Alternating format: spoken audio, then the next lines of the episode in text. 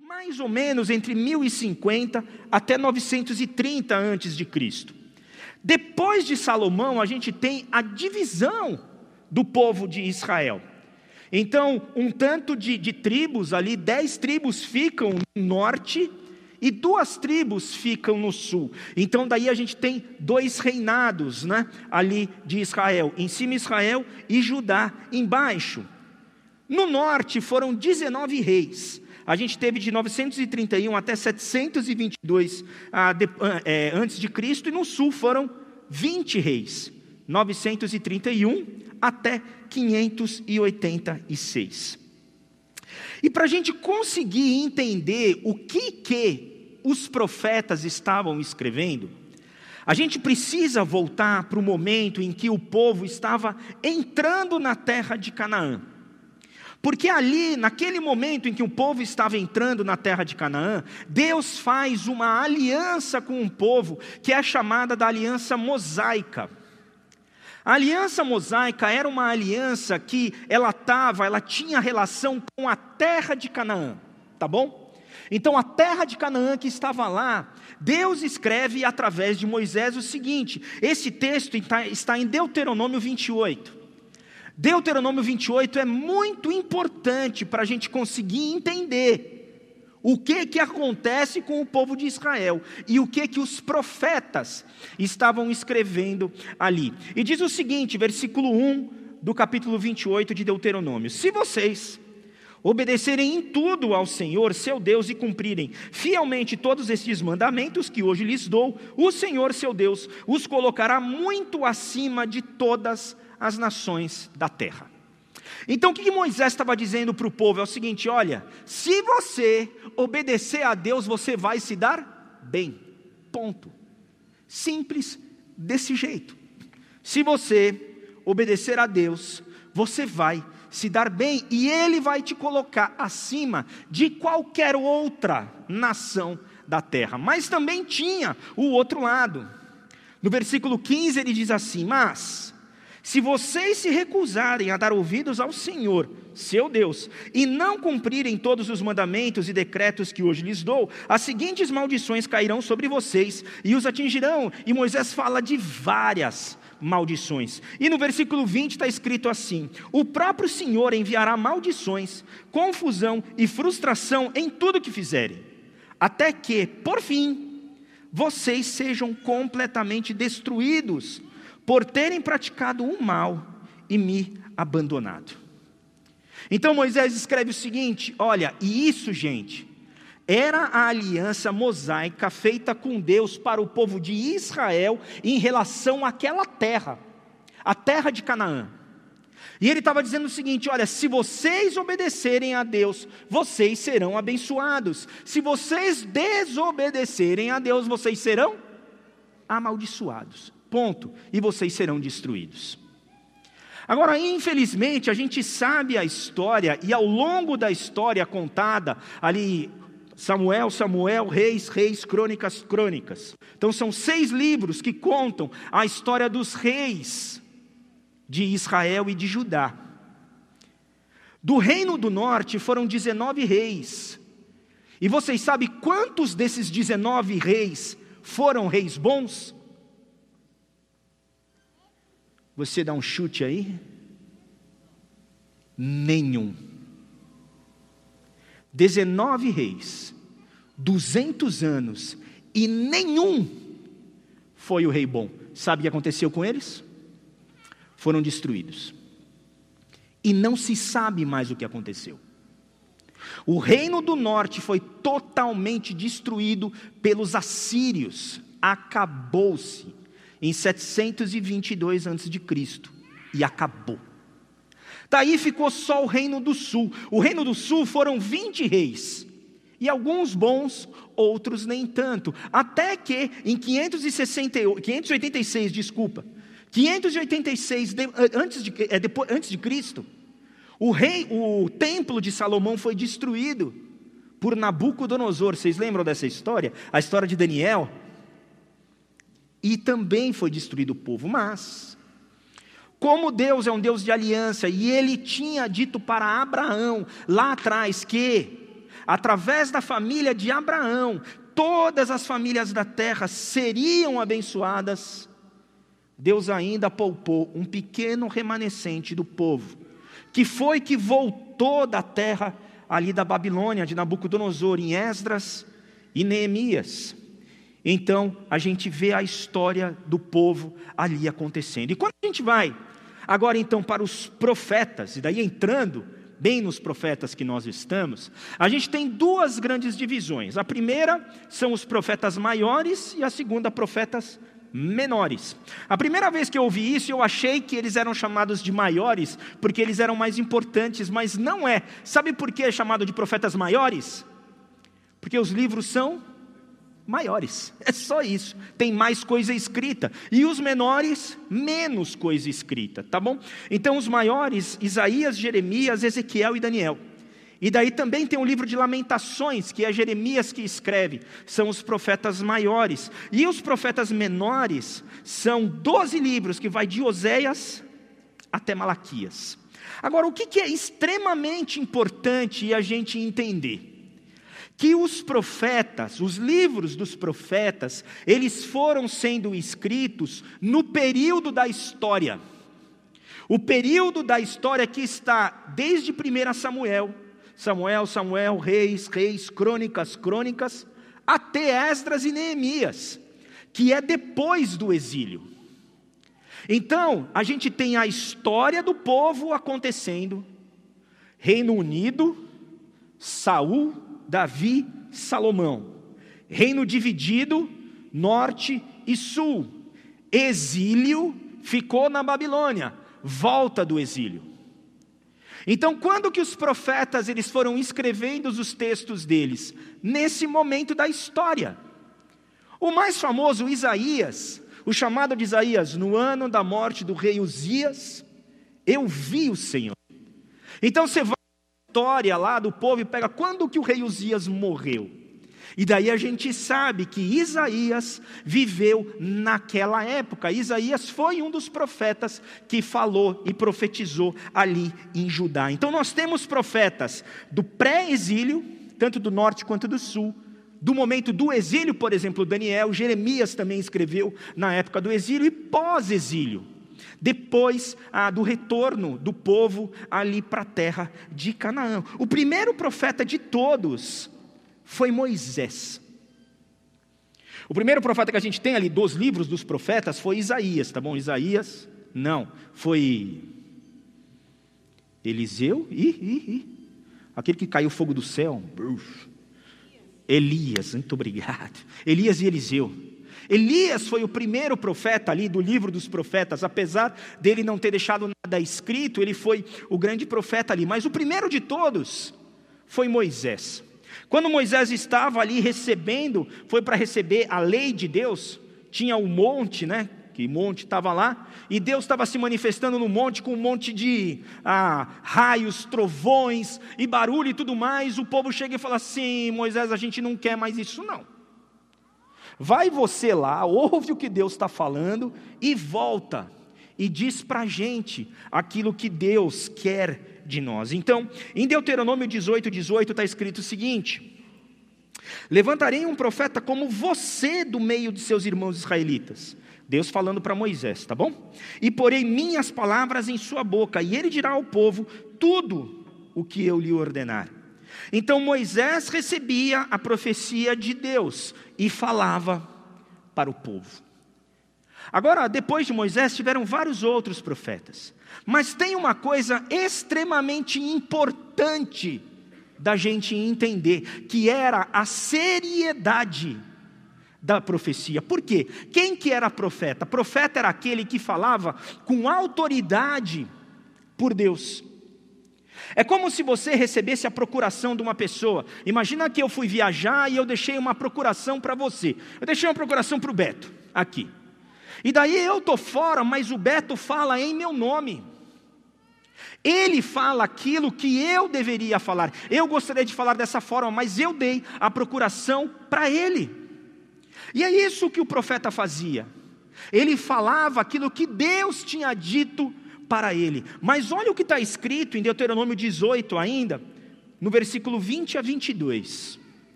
Mas o profeta que tiver a presunção de falar em meu nome algo que não lhe ordenei, ou que falar em nome de outros deuses, será morto. Então era assim: ou o profeta acertava 100%, ou ele morria. Não existia profeta que acertava quase sempre. Quem quer ser profeta aí? Quem está afim de pegar essa? Ou você acerta tudo, ou você morre. Era sério ou não era a coisa? Você acha que era para qualquer um falar em nome de Deus? E daí ele continua: talvez vocês se perguntem, perguntem, como saberemos se uma profecia vem do Senhor ou não?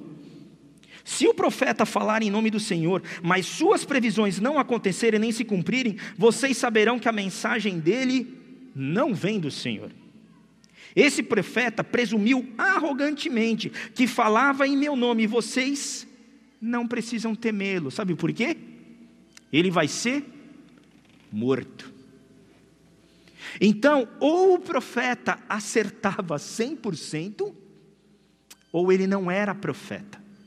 E aquele que falasse em presunção seria morto. E qual que era a mensagem dos profetas? Eles sempre se voltavam para Deuteronômio 28. Lembra?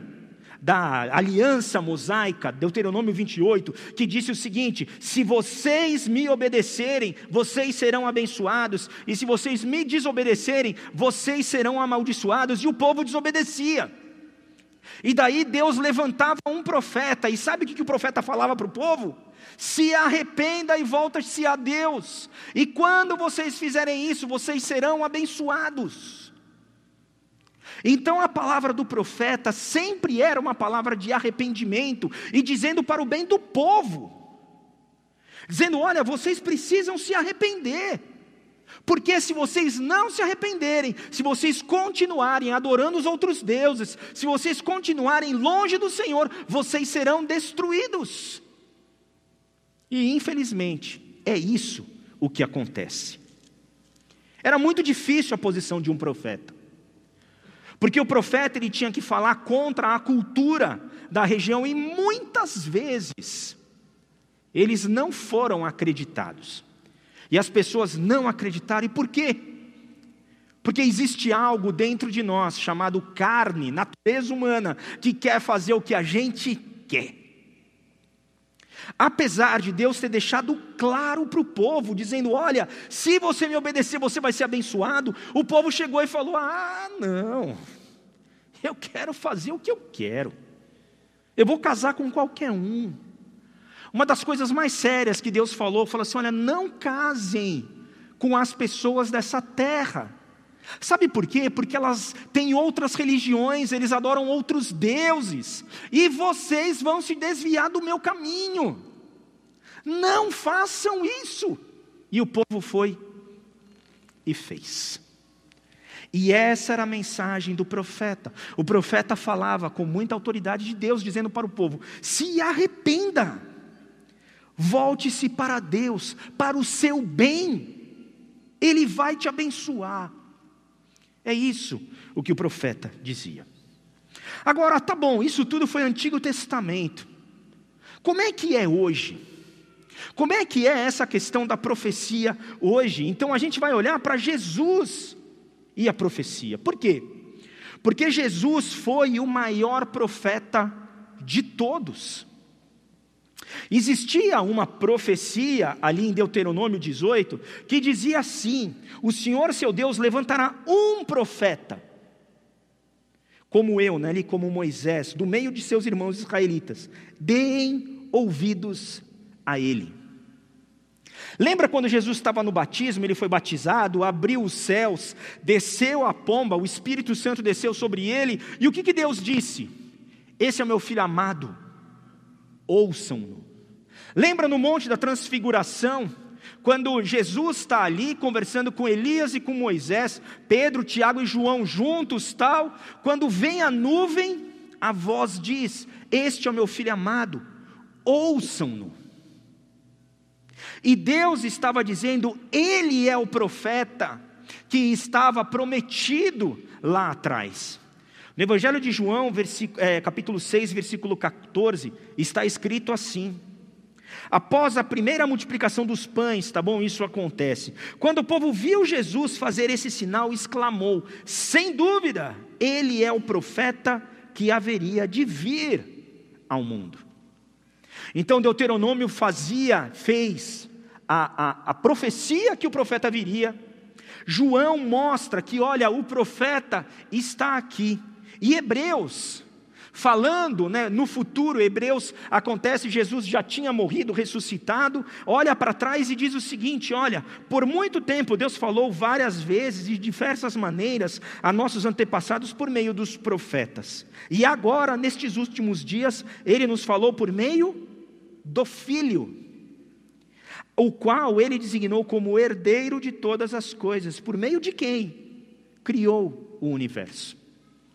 Então, no passado, o Hebreus está dizendo: olha, Deus falou pelos profetas, e agora Ele nos fala através do Filho. Então, Jesus Cristo é o maior profeta de todos. Mas Jesus Cristo ele é mais do que isso, porque o profeta, ele falava daquilo que ele ouvia. Ele ouvia de Deus e falava para o povo.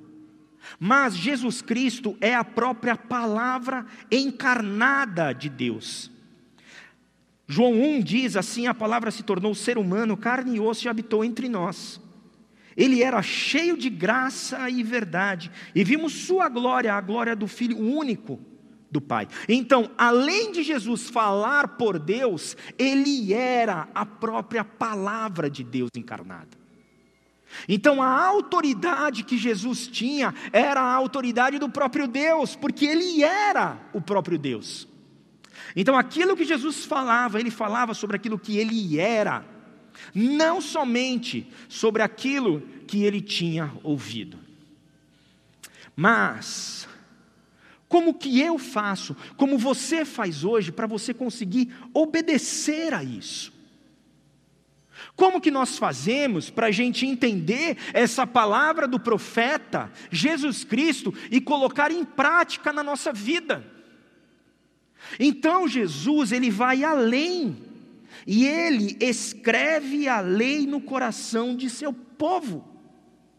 Moisés, os outros profetas todos, falavam a respeito da palavra e ensinavam o povo, mas na nova aliança, a aliança que Jesus Cristo faz por nós, ele escreve no nosso coração a sua lei. Isso está em Jeremias 31, do versículo 33 e 34, e diz assim: E esta é a nova aliança que farei com o povo de Israel depois daqueles dias, diz o Senhor. Porei minhas leis em sua mente e as escreverei em seu coração. Serei o seu Deus e eles serão o meu povo. E não será necessário ensinarem a seus vizinhos e parentes, dizendo: Você precisa conhecer o Senhor, pois todos, desde o mais humilde até o mais importante, me conhecerão, diz o Senhor. E eu perdoarei a sua maldade, e nunca mais lembrarei de seus pecados. Deus está dizendo o seguinte: olha, eu fiz com vocês a aliança mosaica.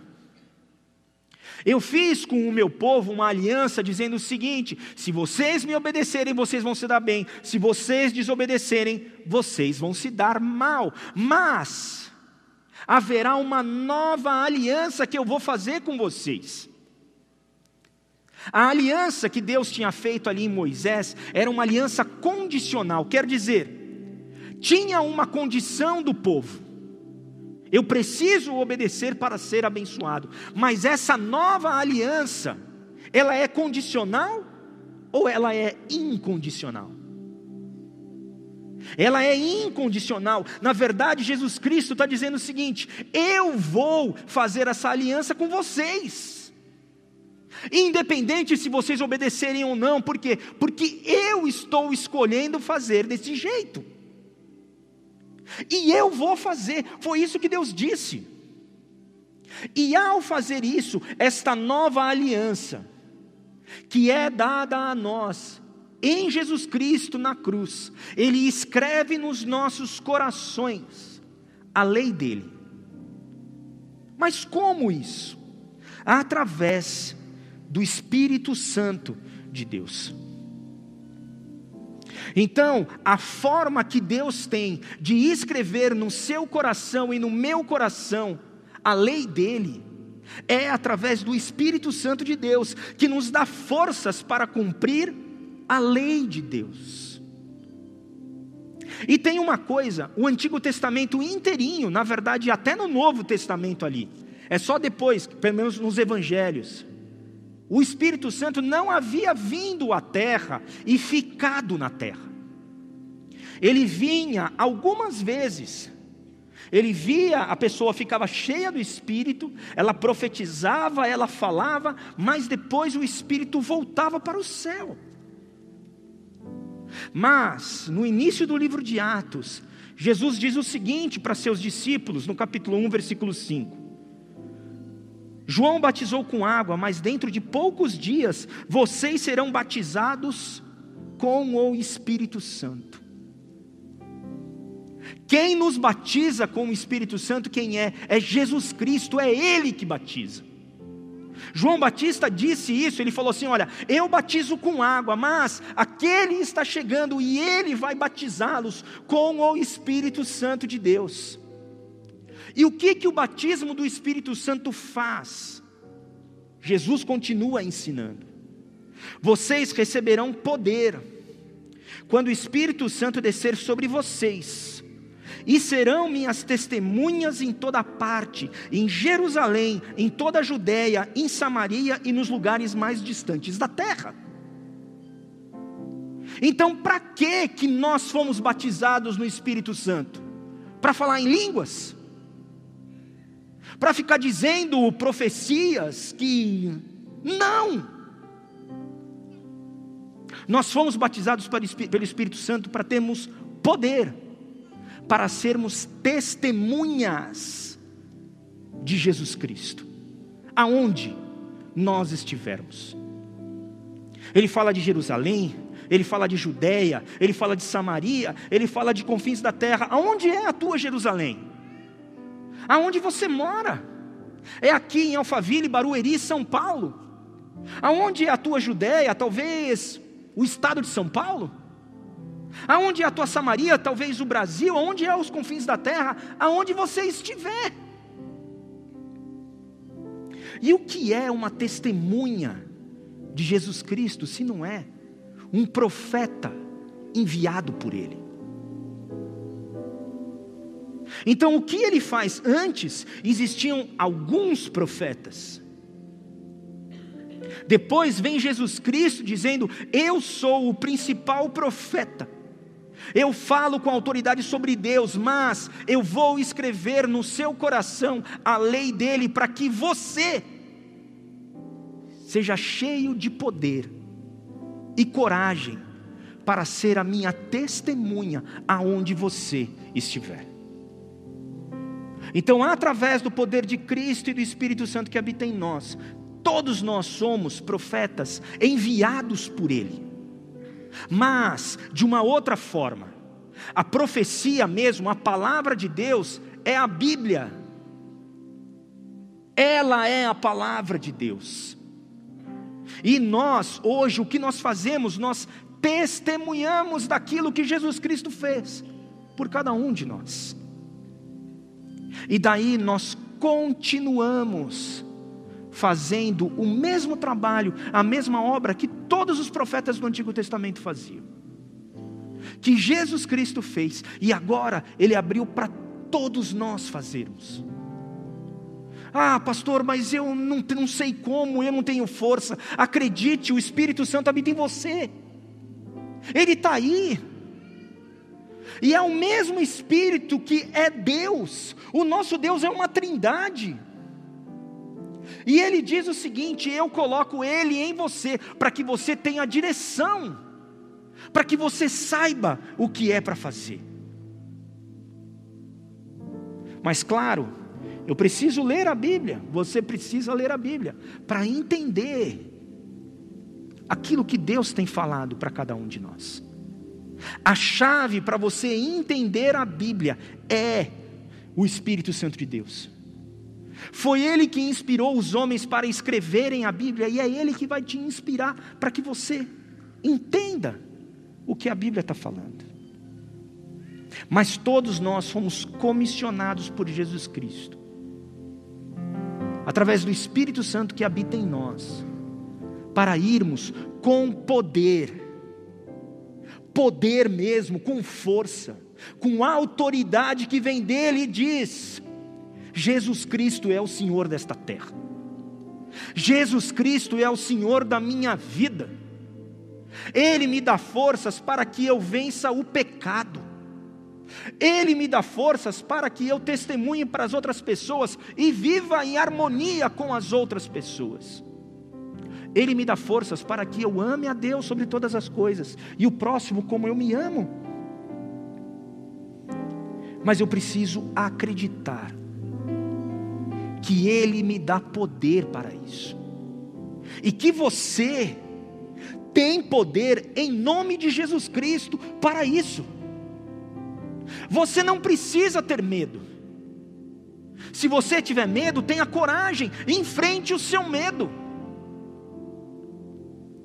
Ah, pastor, mas se eu fizer isso, o mundo vai me odiar. Vai. Afinal de contas, eles mataram Jesus Cristo, não foi isso? Crucificaram, assassinaram Jesus Cristo, mas Jesus Cristo está morto? Não, ele está vivo. E você não é mais cidadão deste mundo, não é. Você é uma nova criatura, você é cidadão do reino. Você é herdeiro de Deus, co-herdeiro com Cristo. Então viva dessa forma. Viva desse jeito. Viva com o poder que Deus tem dado a você através do Espírito que habita em você e cumpra aquilo que Jesus Cristo tem falado na sua vida. O que eu não sei. Talvez seja você amar mais a sua família. Talvez seja você dar um testemunho diferente no seu trabalho. Talvez seja você deixar algumas coisas que você está fazendo e mudar de vida. Talvez seja. Mas nós seremos abençoados se nós obedecermos a Jesus Cristo. Não posso dizer que é uma bênção como ali do povo, que era uma bênção de prosperidade na terra. Não podemos dizer isso, porque não foi isso que aconteceu com Jesus Cristo. Mas nós temos esperança eterna. Por quê? Porque Ele veio, porque Ele venceu e porque Ele fez. Os profetas falam muito para cada um de nós. Jesus Cristo foi o maior de todos. Que tanto você quanto eu possamos viver conforme Ele tem falado para cada um de nós. Amém? Amém.